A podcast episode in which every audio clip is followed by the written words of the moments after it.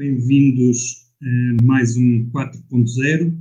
Eh, nesta semana vamos falar com Miguel Crespo, jornalista e investigador em comunicação no ISCTE, em Lisboa, que vai conversar connosco sobre fake news, desinformação, eh, redes sociais, o papel do jornalismo, eh, e, portanto, todo um tema que tem sido muito debatido e muito premente no espaço público.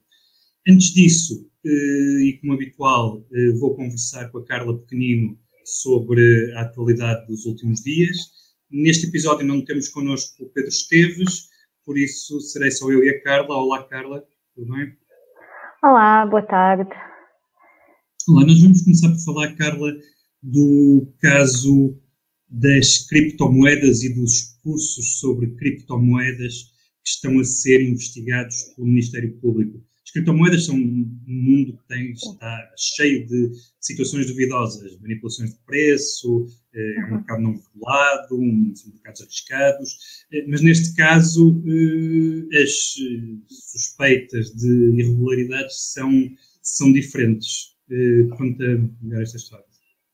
Sim, não, não são. O problema não é, não é as bitcoins e a própria polícia judiciária que, que também recebeu queixos e diz que está a analisar os vídeos, diz que o problema não são as criptomoedas. O que está em causa é, são vídeos partilhados por influencers portugueses sobre formas de enriquecer rapidamente, seja através de plataformas de financiamento, investimento, seja através de criptomoedas, como a Bitcoin, ou mesmo apostas desportivas. E isto surgiu depois na petição pública alertar as autoridades e pedir às autoridades para que estes vídeos de influências portugueses fossem investigados.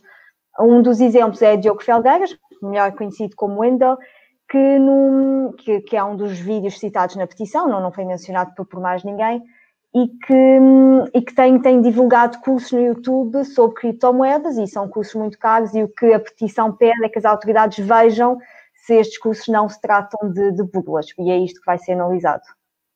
Portanto, uh, estes cursos que eram cursos pagos, uh, Sim. como é que isto funcionava? Uh, bem, as pessoas, é como qualquer curso, havia uma promoção no YouTube em que eles estão a ser promovidos e depois a pessoa pode se inscrever num curso livre e espontânea vontade, se achar interessante, e eram cursos que chegavam aos 400 euros mesmo para aprender sobre criptomoedas de um youtuber. E o fenómeno não é apenas português, é um fenómeno que se vê noutros países, também tem havido muitos casos no Reino Unido, e no Reino Unido até são sempre aqueles eh, títulos muito apelativos. Descubra como ganhar eh, mil libras em 25 minutos. Uhum. Uh, muito esse esquema de enriquecer rapidamente, e é isto que pode dar uhum. pistas de que se trata de uma burla, que não é exatamente aquilo que prometem. Vamos clarificar, isto não são burlas necessariamente relacionadas com a compra e venda de Sim. bitcoins ou de outras criptomoedas. Estamos a falar de cursos que podem eventualmente eh, ser, ser considerados burla e, e, ser fraudulentos. De resto, só o aviso de que circulam na net ocasionalmente páginas, incluindo réplicas uhum. de páginas do público, eh, a apelar ou, ou, a dar indicações de, de plataformas onde se pode comprar bitcoins e comprar e vender outras criptomoedas essas páginas são também fraudes, são burlas e já várias delas eh, circularam eh, com a aparência de uma notícia do público e de outros órgãos de comunicação. Sim, e vamos continuar no YouTube, o nosso próximo tema.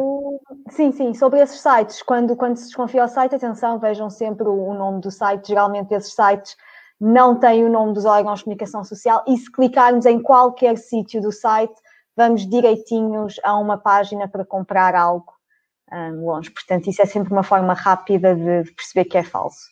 Certo. YouTube. Sim. YouTube. YouTube criou níveis de conteúdos para crianças. Eu, eu fui verificar uma coisa quando, quando, uhum. quando estava a, a, preparar este tema, que eu já não tinha certeza se ainda seria assim, mas aparentemente, nos termos de uso do YouTube, o YouTube é suposto ser usado apenas por pessoas a partir dos 13 anos. Uh, todos sabemos que não é assim, há imensas é. crianças a ver o YouTube, é uma das muitas formas dos pais entreterem crianças, nomeadamente agora que as crianças estão em casa, por isso o YouTube tem todo um público infantil e todo um público de pais à procura de conteúdos para crianças, e apesar de teoricamente ser apenas para utilizadores a partir dos 13 anos, eh, resolveu agora criar uma série de, de salvaguardas para, para, para utilizadores mais novos. Uhum, uhum. O YouTube já tinha uma plataforma só para crianças, mas a ideia deste, destes novos níveis é para os miúdos que já não são tão pequenos, mas que os pais ainda não querem ter acesso ao conteúdo do YouTube, terem aí uma plataforma mais adequada. E sim, há bastantes estudos que mostram que o YouTube tem mesmo sido a ferramenta de eleição de muitos pais para entreter as crianças.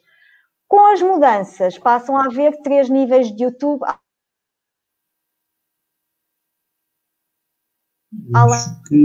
Além do YouTube Kids. Há uma versão que é o explorar, chama-se explorar. É explorar, explorar mais e maior parte do YouTube. Esses são os, os três nomes. E, e, o explorar, no fundo, é um conteúdo muito semelhante ao YouTube Kids, mas já permite comentários, já permite ter acesso àquele conteúdo mais interativo pelo qual o YouTube é conhecido. Depois, no explorar mais, há também vídeos em direto, ou seja, passa a ser possível ver lives uh, no, no, YouTube. E depois, no maior conteúdo no YouTube, é basicamente aquele que já existe atualmente, que é se alguém inscreve-se no YouTube com mais de 13 anos e menos de 18, não consegue ver algum tipo de conteúdo, como conteúdo mais explícito, violento ou até com cariz sexual. Não, não, eu, creio que não, não há exatamente conteúdo para adultos no YouTube. É? Sim, sim, correção, correção, ah, conteúdo para adultos é maior de 18.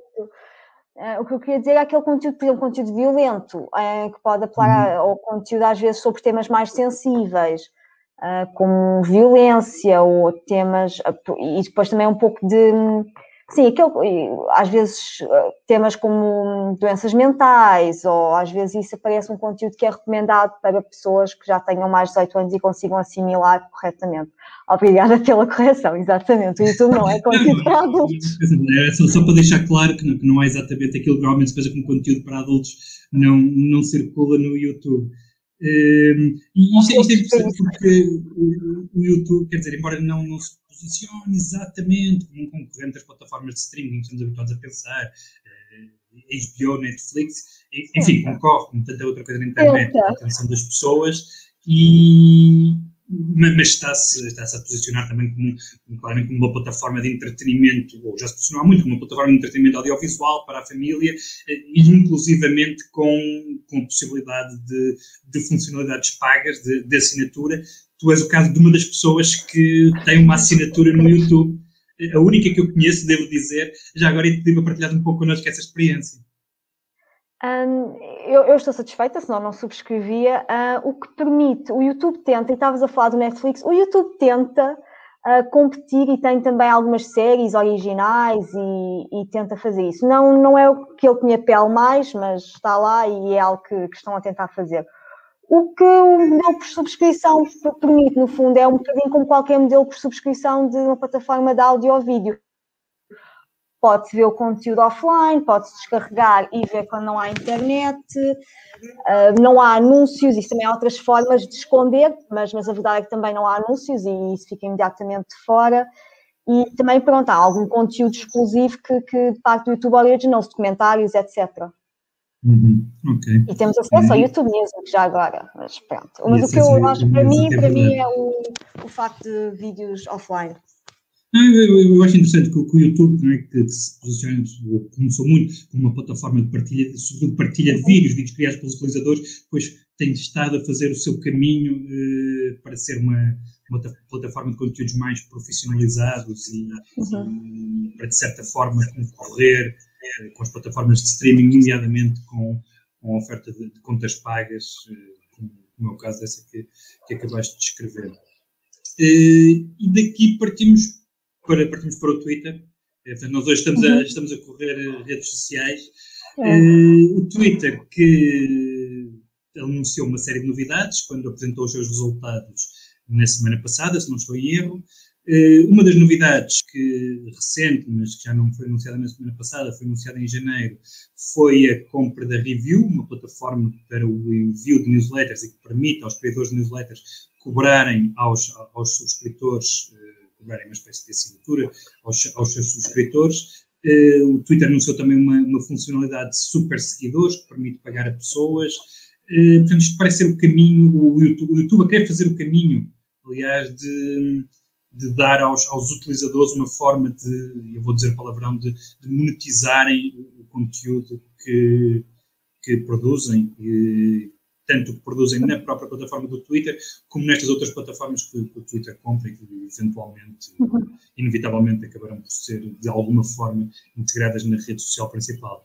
Mas uh, fala-nos destes seguidores e, e destas novidades. Sim, Destes super seguidores, aliás. Exato. Como isto é uma tentativa, ainda não sabemos se vai funcionar, um, mas o que o Twitter quer é que cada utilizador tenha a possibilidade de colocar parte do seu conteúdo como pago, ou seja, passa a ser disponível ser super seguidor de alguém, se alguém decidir aceitar isto, pode ter acesso a crachás, ou seja, basicamente um iconezinho que diz que é um super seguidor de alguém, uh, isto é o, o, o, prémio mais simbólico por ser super seguidor, ou pode também ter acesso a micropublicações, a tweets exclusivos, ou até mesmo a vídeos. Tudo é, é, sempre tudo conteúdo muito, muito pequeno, ainda não sabemos os valores exatos destes super seguidores, ou se serão os próprios criadores a determinar, mas uhum. suponho como são tudo coisas muito, são micropublicações, pequenos vídeos, crachás, não poderá ser um, um valor muito, muito elevado, mas ainda não sabemos. Uh, depois também passa a ser possível ter a, as, as, newsletters que podem ser gratuitas ou pagas. Portanto, há a hipótese de começar como grátis, deixar as pessoas conhecerem e depois dizer, ah, afinal são pagas para tentar assim um, estimular um pouco uh, e uh, apelar à compra. O, o, Twitter também anunciou outras novidades. Passa a ser possível, por exemplo, participar em conversas de áudio e isto vem no seguimento da fama explosiva do, do Clubhouse recentemente e, portanto, o Twitter... O áudio, está, o áudio está claramente na moda. É. As pessoas estão saturadas do vídeo. Sim, sim, sim, o Instagram também. Aliás, o Instagram não está a fazer áudio, mas também está a tentar apelar ao público das conversas espontâneas e então passa a permitir lives, em vez de ser conversas ao vivo só com duas pessoas, passa a ser possível reunir um grupo de quatro pessoas para conversar ao vivo de forma espontânea sobre um tema que também segue um pouco o, o esquema do Clubhouse, mas junto ao vídeo. Ok, sim. O Instagram, que convém não esquecer, é propriedade uhum. do Facebook. Facebook. Eh, e tem, sim, foi uma, foi uma excelente compra do Facebook, do ponto de vista da empresa, eh, há uns anos, e tem tido esta, esta vertente de servir para ir atrás de algumas tendências, como fez com o Snapchat há alguns anos, e, e normalmente tem uhum. dimensão suficiente para não vou dizer acabar com a concorrência, porque o Snapchat ainda existe, de ter expressão em Portugal, tem noutros países, mas, mas normalmente consegue esmagar. Utilizar as ideias boas. Indo atrás das funcionalidades. Às vezes, enfim, como foi o caso, se não me engano, das stories, praticamente vou copiando a concorrência de todo e consegue, e, e consegue muitas vezes, enfim, eh, remetê-los para, para a irrelevância em alguns mercados. Eh, Sim. Que é o mal das, é o mal das redes sociais muito grandes, é o efeito de rede e são muito poderosas. Carla, muito obrigado. Passamos aqui em revista uma série de novidades de, de empresas. Obrigado. E vamos agora para a nossa conversa com Miguel Crespo, uh, jornalista, investigador no ISCTE em Lisboa, como já tinha dito, e vamos conversar sobre uh, fake news, desinformação. olá, Miguel, bem-vindo. Eu queria, eu, eu, queria começar, Miguel, pelo caso do o afamado caso do falso plano de desconfinamento uhum. que, que, circulou pela internet.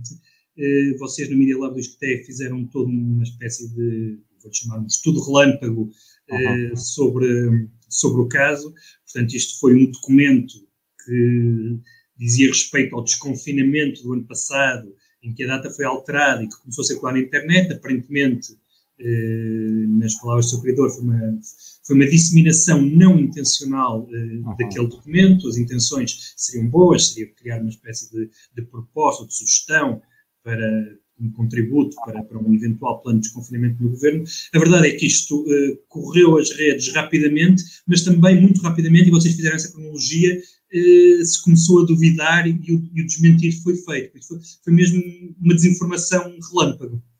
É, é verdade, é assim, é, é, um caso particularmente interessante e por isso nós eh, pegamos, não com o habitual ritmo académico, mas com um ritmo quase mais jornalístico, uh, pegamos no caso e, e, e começámos a trabalhá-lo. E, e, foi importante fazê-lo, uh, isto porquê? Porque ele foi tão rápido que uh, a certa altura, quando ainda no próprio dia, portanto, isto aconteceu há exatamente uma semana, portanto, foi no, no dia 25. Um, passadas umas horas, as próprias plataformas já estavam a apagar as publicações onde estava essa desinformação e, portanto, deixaram, deixavam de estar disponíveis. Ou seja, se tivéssemos deixado para o dia seguinte para ir tentar uh, uh, estudar o caso, já não iríamos conseguir recolher os dados que precisaríamos. E é interessante deste ponto de vista. E isto é uma coisa também relativamente nova de as plataformas estarem muito ativas nestas questões. Mas o que é interessante desta história é que um, esse PDF Pronto, falaste aí da questão das intenções e, e, e das intenções do autor. É assim, uh, mesmo seja uh, questões mais factuais, seja questões de fake news, uh, a intenção do autor é sempre boa, pelo menos para ele. Pronto, e portanto a, questão da intenção acho que não se coloca muito. O que é verdade é que. Não, eu coloquei a questão da intenção só no sentido, às, vezes há uma, às vezes uma disseminação de uma determinada desinformação, em que, enfim, quem a cria sabe que ela é falsa, cria por um, com um determinado propósito, dissemina com um determinado propósito. Seja claro. ele ter uh, cliques em anúncios, ou seja, ou seja motivações claro. políticas. Uhum. Uh, aqui, enfim, a querer, a querer na versão do autor, não, não havia a intenção de que isto saísse de um grupo muito fechado de WhatsApp, que foi onde isto começou uhum. a circular. Pois, é, é sim, é verdade, é isso, é, isso é, é, são as palavras do, do, do autor da desinformação, uh, mas também não era difícil adivinhar que um suposto documento deste género uh, iria rapidamente chegar a todos os portugueses, porque provavelmente esta foi a peça de desinformação que interessava a mais pessoas em Portugal, que era basicamente todos. Uh, e, portanto, uhum. era muito fácil que isto acontecesse. O que, o que foi interessante deste, deste processo é que, portanto, isto começou na manhã de de, de quinta-feira, nós conseguimos chegar mais ou menos até às 10 e meia da manhã, como uh, começar a partilhar. Mais uma vez, como está a ser cada vez mais comum, começou a ser partilhado no WhatsApp, ou seja, em redes privadas, que não permitem nenhum tipo de controle externo, uh, e, mas daí rapidamente é assim, passou para o Facebook, passou para o Twitter, passou para o Instagram. E a partir do momento em que chegou às redes públicas, uh, verificámos algumas coisas interessantes. Primeiro, que muitas pessoas começaram logo a pôr em causa ou a apontar o que estava de errado naquele documento, ou seja, uma espécie de autorregulação dos cidadãos em relação à veracidade ou à falsidade do documento o que foi particularmente interessante. E foram os primeiros, portanto, foram os próprios cidadãos os primeiros a começar a desconstruir a fake news. Só depois, é assim, veio, eh, foi uma jornalista, mas a título pessoal, que numa das redes sociais, portanto, veio chamar a atenção, isto é falso.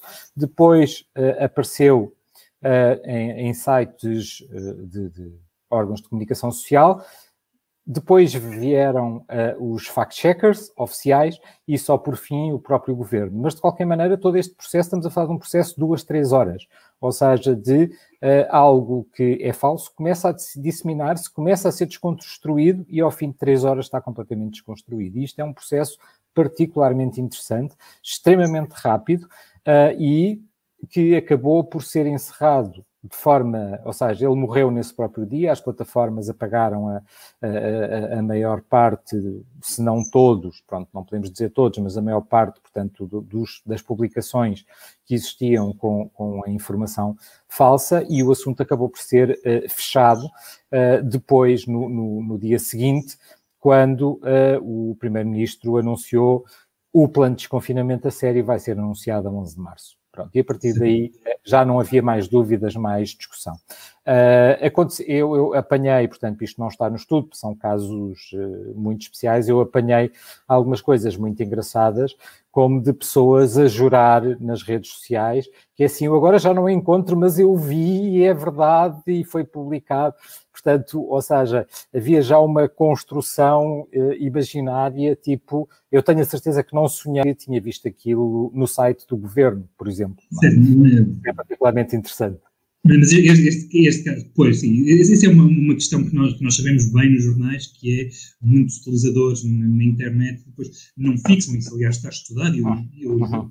mesmo, uh, mesmo, mesmo o Albert como está estudado, uh, que muitos utilizadores não, retêm a fonte da informação que viram, às vezes retêm a informação, às vezes leram um título e depois sabem, até podem saber que leram no Facebook, ou que leram no. Twitter, qualquer uhum. rede social, eh, não sabem se foi do jornal A, jornal B ou de um utilizador que não, que não tem nada a ver com o jornal.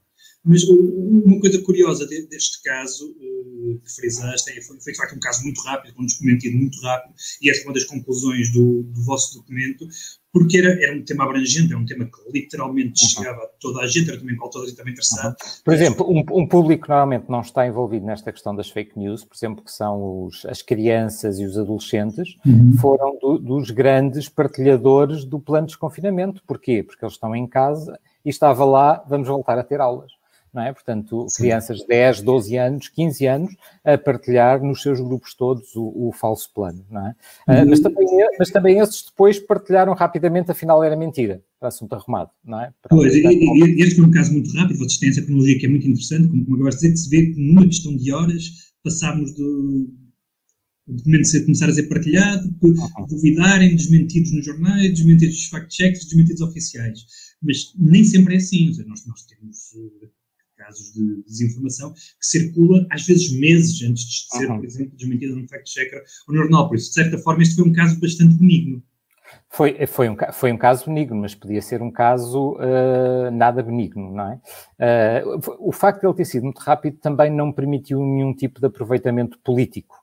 Uh, porque uh, se fosse mais demorado iriam existir, não estou a dizer dos partidos ou da estrutura dos partidos, mas é assim, nós temos uh, um, um, grupo alargado de pessoas com participação política, não necessariamente partidária, muito ativas nas redes e que todos os dias, sem exceção, aproveitam qualquer eh, caso, seja ele verídico, seja factual ou seja algo inventado, para agitar, para provocar, para uhum.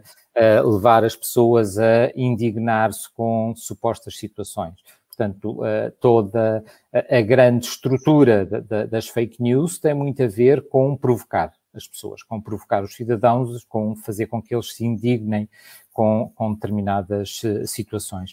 Uh, este caso, só para, para terminar aqui, deu-nos uma coisa também bastante interessante, até porque nós, para fazer o estudo, tivemos que pedir a participação dos cidadãos, de quem quisesse participar, para nos dar, uh, através de um mini inquérito com quatro perguntas que nós, que nós divulgamos, uh, para nos uh, dar algumas informações que não há outra forma de aceder, nomeadamente em relação ao WhatsApp. Não há formas de os investigadores, nem em Portugal nem em nenhuma parte do mundo, acederem aos dados do WhatsApp, porque eles são privados. Portanto, só se podem estudar dados públicos. A única maneira de termos dados do WhatsApp é pedir aos utilizadores do WhatsApp para nos darem informação voluntariamente. Uhum. E o que é interessante é que nós fizemos isso e tivemos mais de 3 mil respostas.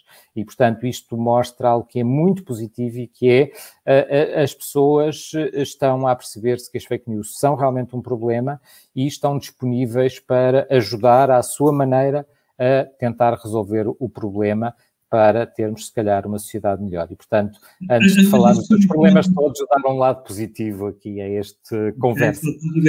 É, é bom. Dirijo neste momento que são um problema maior do que eram há dois ou três anos, porque a preocupação claramente aumentou, o tema está, está no debate público, não digo todos os dias, mas com muita frequência. Eh, muito provavelmente a literacia das pessoas aumentou, o conhecimento das pessoas e pelo menos a atenção das pessoas para, uhum. para este fenómeno aumentou. Eh, por outro lado, também terá aumentado a sua eficácia, terá aumentado, uhum. ou, ou, pelo menos as ferramentas com que, com que a desinformação pode ser feita, já está demonstrado que pode ser muito eficaz, por isso isso alicia eh, quem, quem queira usar este tipo de, este tipo de técnicas. Eh, este percurso dos últimos dois ou três anos, vezes foi um percurso no bom sentido ou, ou ainda estamos a resvalar? Uh, é difícil dizer que há aqui um bom sentido. É assim, nós estamos. Uh, isto é sempre um jogo de um gato e do rato. Por um lado, temos cidadãos mais informados, obviamente, porque estas temáticas, e bem, têm sido faladas, é assim, os efeitos das fake news têm-se visto, uh, às vezes de forma muito gravosa, como vimos dos Estados Unidos, portanto, com toda a mobilização à volta das mentiras de Donald Trump e que culminaram com aquilo que, noutro país qualquer, seria uma tentativa de golpe de Estado assumida. Uhum. Portanto, é aquilo que aconteceu. Portanto, os americanos não o quiseram dizer muito assumidamente que era isso, mas era uma tentativa de golpe de, Estado, de, eh, de, posição da democracia em prol de uma ditadura. É isso que, que nós vimos acontecer. Eh, e acho que isso também ajudou a reforçar uh, o, o que é o problema das fake news para os cidadãos que eventualmente estejam interessados em viver em democracia e em algum tipo de, de liberdade. Uh, mas, uh, em paralelo com isso, temos, obviamente, aquilo que sempre acontece, que é um aperfeiçoar das técnicas e das táticas de uhum. desinformação e, além disso, a, a, a proliferação de redes que são mais privadas ou mais difíceis de analisar. Por exemplo, assim, as primeiras vagas de fake news aconteceram no Facebook e no Twitter, que são redes públicas e, uhum. portanto, podem ser investigadas e para as quais existem ferramentas que os investigadores ou que as polícias, se for necessário, podem utilizar para recolher dados e tentar identificar uh, o que se está a passar. Não estou a dizer identificar pessoas, não é nesse sentido, uhum. mas, por exemplo, nós, em termos de investigação, não identificamos pessoas. Uh, identificamos, portanto, acontecimentos. Um, mas depois passaram, por exemplo, para, e vimos isso no Brasil, nas eleições presidenciais em que Robert, Bolsonaro foi eleito, que uh, a grande rede de fake news foi o WhatsApp, que é uma rede encriptada, é uma rede fechada, e a que os investigadores, nem investigadores, nem polícias, nem, não, não há acesso. E, portanto, uh, aquilo que se passa no WhatsApp ao nosso lado, nós não temos forma de ver, a não ser que estejamos lá dentro. ou se quem lá está lá dentro nos der a informação voluntariamente, que é a maneira que os investigadores têm neste momento de trabalhar sobre o WhatsApp. Mas temos outros problemas prementes. Temos o TikTok, em grande crescimento, por exemplo, em Portugal já está no top 10 das redes sociais mais utilizada. Não existe nenhuma ferramenta no mundo que permita analisar conteúdo do TikTok. Ou seja, é uh, possível haver no TikTok todo tipo de, de conteúdo que não é analisável. Uh, e depois temos eh, problemas de novas uh, redes ou formas de comunicação que estão em alto crescimento, como esta em que nós estamos aqui, um live stream, uh, de que, por exemplo, fala-se agora muito, é, é, é, o que está, é o hype do momento, que é o Clubhouse, portanto, uma rede de voz, e, assim, como é que se analisam lives ou conversas, uh, é diferente de analisar texto, uh, imagem ou vídeo. Uh, e, portanto, a cada novidade tecnológica. Arriscamos a que a próxima vaga de desinformação seja, seja em formato áudio, o que é mais é, difícil de escrutinar. É, é, é, bastante, é, bastante, é bastante provável. Não apenas para, para investigadores e para autoridades, mas também para quem muitas vezes está provavelmente na linha da frente dos desmentidos, que é a comunicação social uhum. e os, uhum. próprios, eh, os próprios visados, ou as autoridades, o governo, etc., uhum. é, é, será muito mais difícil eh, e seguramente será mais lento reagir a uma coisa que tenha sido dita numa sala fechada em áudio do que, e que depois eventualmente se propague, seja o áudio seja gravado, seja, do que uma coisa que está escrita e que é mais, que é mais localizável. Porque vocês, vocês disseram uma coisa eh, interessante nas conclusões do vosso estudo, que era uhum.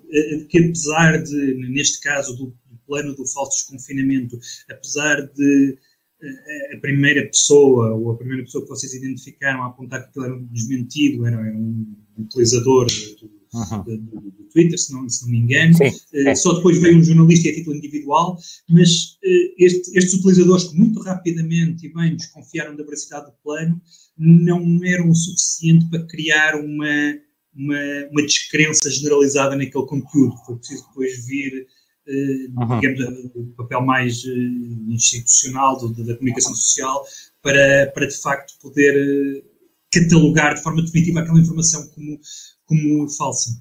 Sim, é, porque isso é um pouco a questão do, do, papel dos média. Apesar de tudo e de nas redes sociais, portanto, nem sempre ser claro uh, que uh, aquilo é um conteúdo produzido por profissionais ou por um cidadão individual que ninguém sabe, uh, portanto, e nós podemos juntar aqui uma terceira categoria que vamos chamar de influenciadores, não os influencers no sentido de youtubers ou influencers porque criam uma massa à sua volta, mas pessoas que são líderes de opinião por defender algum tipo de, de posição política, social, uh, económica, e no caso português existem muitas pessoas assim, portanto não são os influencers como nós imaginamos, mas pessoas que têm um papel de influenciadores nas redes sociais uh, por aquilo que falam sobre a sua especialidade, por exemplo agora na, na, na questão do, do, da Covid, nós temos uma série de médicos, na sua maioria de várias especialidades, que se tornaram influenciadores uh, nas redes sociais uh, por pelo seu conhecimento e pelo conhecimento que partilham sobre aquilo e a sua visão que partilham sobre aquilo que estão a ver. Uh, mas, portanto, nós, nós temos aqui uh, uma série de questões e, e, e mais uma vez, uh, redes sociais cada vez mais é uma coisa plural, ou seja, as coisas não, não acontecem numa rede, passam de umas para as outras e, este caso uhum. tivemos WhatsApp, Twitter, Facebook, Instagram, portanto, aqui numa lógica e não chegou ao YouTube porque ninguém fez um vídeo a partir daquilo, ou pelo menos se fez, não, não chegou a ser relevante. Uh, mas uh, porquê? Porque há aqui uma, uma, determinada lógica que é as redes mais alargadas, e no caso português, o Facebook é, é, é de longe a rede mais influente desse ponto de vista. Uh, quando há uma questão destas, servem para amplificar a questão.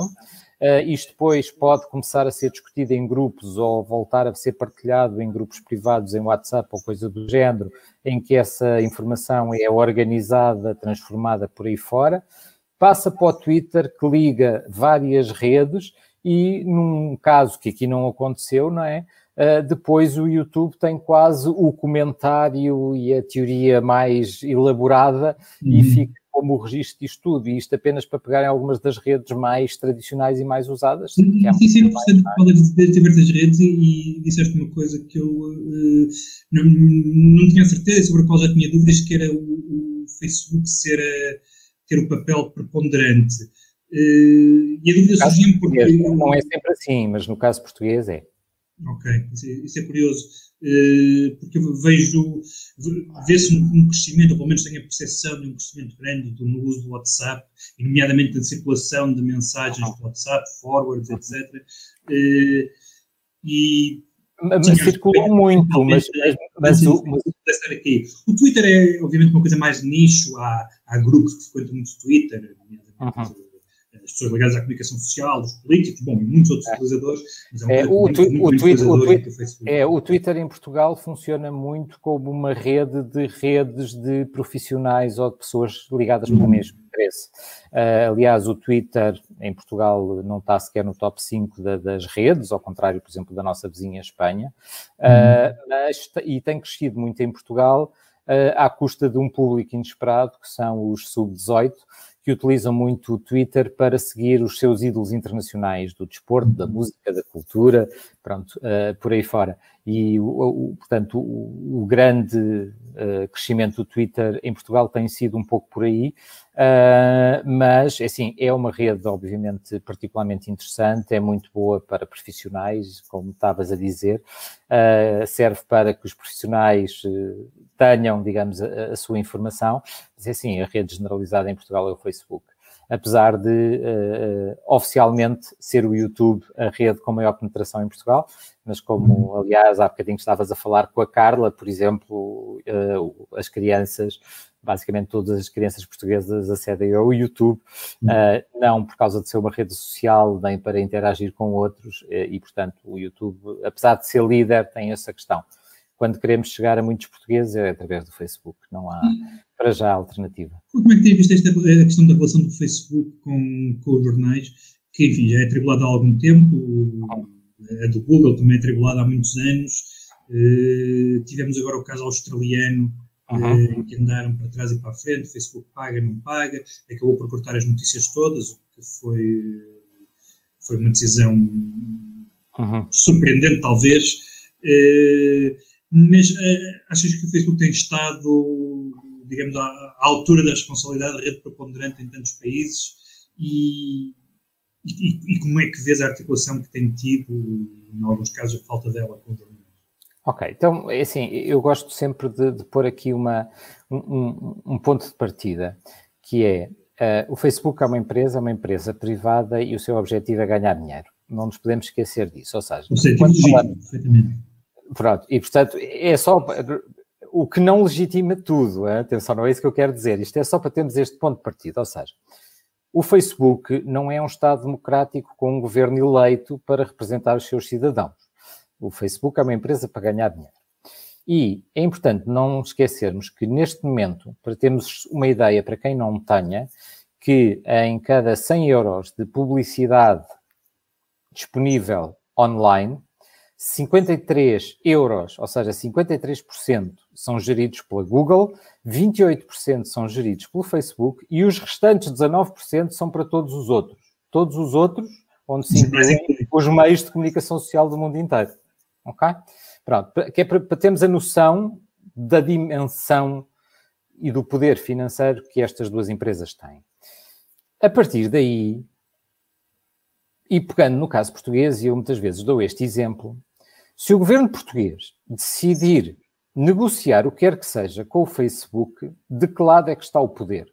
De um Estado democrático com um governo democraticamente eleito ou de uma empresa privada? E acho que não há dúvidas que não é do Estado que está o poder.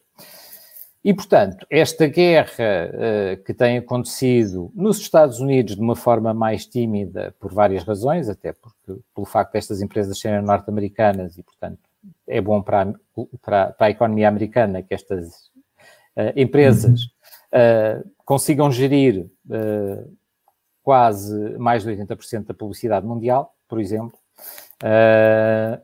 mas na União Europeia, Uh, em alguns países da União Europeia, principalmente França, também um pouco Espanha ou Itália, têm puxado por aí. Agora a questão da Austrália uh, que tivemos na, nas últimas semanas de tentar negociar com estas plataformas, digamos, para uh, partilhar um pouco destas receitas brutais que elas têm e tentar remunerar quem eventualmente têm as despesas todas e depois não têm os proveitos financeiros, como é o caso dos meios de comunicação social. Mas não são apenas os meios de comunicação social, portanto, há muitos outros produtores de outros tipos de conteúdo, profissionais, uh, que uh, não conseguem, e há bocado usaste a palavra certa, monetizar, ou seja, ganhar dinheiro com uh, a sua produção intelectual, criativa, o que uhum. for. esta, esta guerra, digamos, de regulação é uma coisa que vai continuar. E, e o que o Facebook fez é basicamente uh, uh, aquilo que pode fazer. Tem o poder do seu lado, mesmo perante um Estado, e o Estado australiano é muito mais poderoso do que o português, como falei há bocadinho do português, uh, e ver e tentar dizer assim. Eu posso impor as minhas regras e pode impor as suas regras, é um negócio e, portanto, ninguém o obriga a, a, a outra coisa, uh, e, portanto, não quer partilhar conteúdo dos meios de comunicação social, não lhes quer pagar, portanto, não partilhe conteúdo. Pronto.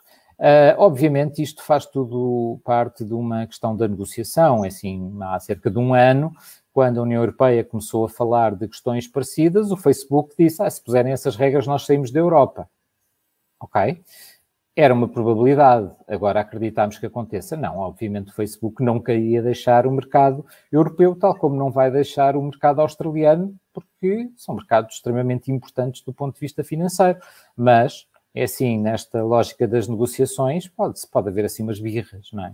Uh, e depois... depois disse, e, e acredito que só uma porcentagem muito pequena dos, dos conteúdos que são partilhados na rede social, que eu tenho a atenção dos utilizadores, é que são conteúdos eh, jornalísticos. Uh, não é bem assim. O Facebook está a puxar a brasa à, à, sua sardinha, ok? Portanto, eu não tenho os números exatos da, da, da Austrália, uhum. mas, sim, por exemplo, em, em, Portugal, até vamos pegar uma coisa muito importante. A maior parte das fake news que circulam nas redes sociais tem por base informação real de órgãos de comunicação social. Okay? Portanto, a informação produzida por órgãos de comunicação social não é apenas o, o, os meios partilharem no Facebook ou no Twitter ou, ou no YouTube uh, partes ou teasers do, do seu conteúdo, uh, não é apenas as pessoas lerem alguma coisa no meio de comunicação social e depois carregarem no botãozinho partilhar para que outras pessoas cheguem a isso, é também toda a reutilização que é feita desses conteúdos para as mais variadas formas e que circula imenso e que circula às vezes durante anos uh, e que desaparece e aparece outra vez e, e, e, vai por aí fora. Portanto, é uma parte substancial. Uh, será que o, o, Facebook ou o Google ficariam sem negócio se não tivessem os conteúdos dos meios de comunicação social do mundo inteiro? Provavelmente não, mas perderiam uma bela fatia do negócio e por, até porque uh, pessoas que se interessem por notícias ou por alguma informação, mesmo que sejam uma minoria de 10% de uma qualquer população, é um número, não é 1%, são 10%, mesmo que seja isso, provavelmente mais. e, portanto, essas pessoas passariam a ir a outros lados e não a utilizar a Google e as suas redes ou o Facebook e as suas redes. Talvez é, é, é aqui uma questão uh, que até já, já abordamos aqui num, num outro episódio do 4.0, uhum. quando falámos da, da, questão australiana, é que uh, o Facebook, mais uma vez, do WhatsApp, do Instagram, tornou-se tão infraestrutural, digamos assim, na disseminação de informação, que, sendo, obviamente, uma empresa privada com as suas regras inteiramente legítimas, que tem objetivos de negócio inteiramente legítimos e cuja finalidade última é fazer dinheiro, eh, mas tornou-se tão infraestrutural que torna-se difícil eh, torna-se difícil não não querer não querer regular. Há muitos serviços eh, públicos, não no sentido de estatais, mas de serviços de, uhum. para o público, que na verdade dependem do Facebook. Nós vimos no caso australiano que quando eles fecharam, um, quando eles impediram a, a, partilha de notícias na Austrália, por arrasto também foram uma série de páginas australianas, nomeadamente a, a legislação, todas essas questões. Uhum. E, e, e, na verdade temos aqui a, a, a circulação de informação que a partir é uma coisa de que, de que, as sociedades modernas dependem, na verdade, uhum eh, acaba por estar eh, na mão, talvez seja uma palavra forte, mas acaba por estar muito dependente de três ou quatro grandes multinacionais. É, é, é, verdade. É assim, eu quando digo que é uma empresa privada e que pode fazer isso, não digo que não deve existir regulação. E esse é que é o, o grande problema. Ou seja, os Estados eh, e os grupos de Estados, como a União Europeia, têm pressionado muitas plataformas para que elas uh, introduzam mecanismos internos de regulação, nomeadamente uh, em relação às fake news, por exemplo, ou em relação a, de, a, a, partilharem conteúdos ou aceitarem conteúdos, sendo que as plataformas, naquele contrato que nós não lemos, mas que aceitamos, dizem que nunca se responsabilizam pelos conteúdos. É? Uh, pronto, isso é outra discussão um, se as plataformas devem ser responsabilizadas pelos conteúdos que partilham ou não. Portanto, essa é uma segunda discussão, mas ainda antes dessa, uh, é a, a, questão de uh, tentar que exista uma certa autorregulação dentro das plataformas para que, pelo menos, os princípios básicos das leis de cada país ou de cada grupo de países seja cumprida, nomeadamente, por exemplo, a conteúdos que são crime, não é? Portanto, estejam ou a atos que sejam crime ou como vimos mais uma vez o exemplo da questão de Trump e a grande discussão que tinha a ver com essa, é se uh, o conteúdo que ele partilhou nas redes sociais era um incentivo ao crime, ao terrorismo, ao ataque ao Estado de Direito, etc, etc. Portanto, essa é a grande discussão. A verdade é que as plataformas têm tentado reagir, mas não com a rapidez, a rapidez eh, necessária, eh, mas têm, têm reagido. Uh, por exemplo, assim, uh, quando o Twitter suspendeu a conta de Donald Trump, muita gente discutiu, ah, e tal, mas ele é o presidente, isso é censura. Mas a questão é, e se ele não fosse o presidente, não deveria ter sido a conta dele suspensa há mais tempo, sendo que grande parte do conteúdo que lá estava eram uh, ataques insultos pessoais uh, ou pessoais uh, ou a uhum. empresas ou a instituições ou a países sem nenhum fundamento, eram mentiras, eram incentivos à insurreição, eram incentivos a, a, a, a, movimentações armadas e por aí fora. Se não fosse o Presidente dos Estados Unidos, isso seria tolerável. E essa, eu acho que essa é a questão. É? Pronto, uhum. e portanto, essa é que é a questão, não é? Portanto, a questão não é eles terem censurado, eu acho que a questão é o contrário, é terem permitido durante tanto tempo. E, portanto, aí não terem agido de uma forma democrática, tratando todos os cidadãos por igual. E, por exemplo, Sim, isso, isso deveria ser regulado.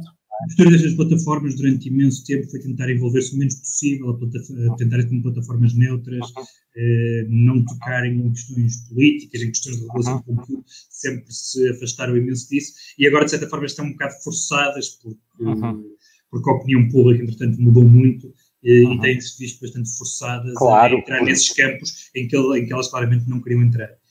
Claro, mas é assim, mas volta, voltamos só, só, só à questão que é uh, um bocadinho aquilo que começou a nossa conversa, que é uh, a, a, forma como os cidadãos estão a, a, encarar a sua vida online e aquilo que se passa online e como se tem vindo a alterar. E a verdade é que as plataformas mudaram, se calhar não tanto pela pressão dos Estados, mas pela pressão dos cidadãos, que são os seus principais clientes e ao mesmo tempo fonte de receita. E se os clientes começam a insurgir contra o serviço, então o serviço começa a ter problemas. E é interessante certo, ver é isso que, que mais uma vez, é, mais uma vez são, digamos, se calhar os cidadãos o, o, o motor de, de, de, de, alguma regulação destas plataformas. Agora, quanto aos uhum. negócios, só para fecharmos esta parte, antes de avançarmos para onde quiseres a seguir, é, é a questão, aquilo que nós vimos na Austrália, uh, o que era interessante não se verificou nem para um lado nem para o outro, que era perceber se havia um lado ou outro que ganhasse, digamos, este braço de ferro porque dependendo do vencedor, isso poderia ter repercussões e provavelmente teria no resto do mundo. Como ficou tudo num, num sim e não e não se decidiu nada, continuamos à espera do dia em que uh, um destes braços de ferro penda para o lado de quem produz conteúdos ou para o lado das plataformas, para então vermos se temos aqui uma reconfiguração desta distribuição, nomeadamente financeira. Uma última questão, uh, e agora diferente destas, e já, já não temos muito tempo, nós temos, temos umas eleições a caminho, temos umas autárquicas a caminho. Uh, antecipas que a fake news e a desinformação nas redes sociais venha a ser uma questão nestas próximas eleições? Uh, sim, e vai provavelmente ser bastante interessante. Porquê? Porque um, vamos ter, de certeza, muita desinformação local que vai ser muito difícil de investigar, e agora estou a falar pelo meu lado, uh, que se vai passar muito em grupos de WhatsApp. Eu estou a uhum. imaginar eh, em muitos, da, provavelmente, em, não vou dizer na maioria, isso seria um exagero, mas em muitos dos 300, mais de 300 municípios portugueses, a haver grupos de WhatsApp pró e contra candidatos a passarem não? Uh, e que ia terem provavelmente papéis mais ou menos relevantes nas eleições. Também por aqui só uma pequena nota. É assim, as fake news não fazem ganhar ou perder eleições. As fake news uh, ajudam a reforçar ideias que as pessoas já têm uh, e, eventualmente, a desfazer a convencer indecisos, ok? Portanto, uh, convencer indecisos às vezes pode ser suficiente para ganhar ou perder nas eleições. Pois, exatamente. Pronto, mas, mas às vezes houve muita tentação, principalmente após a eleição de, de, de Donald Trump uh, em 2016, de ah, Donald Trump ganhou as eleições por causa das fake news. Isso é uma correlação é um, que não se pode fazer. É assim, é, um, é assim, podemos achar isso, mas também é, por um lado, desvalorizar a capacidade da maioria das pessoas de pensar sim, pela sua própria cabeça, não é? Mas foi uhum. um fator.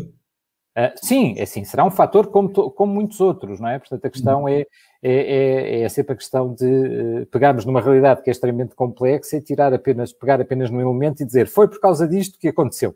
É assim, foi mais um fator, não terá sido o único. Uh, é assim, provavelmente foi muito mais grave no Brasil, mas se calhar uhum. sem fake news o resultado não seria sido muito diferente.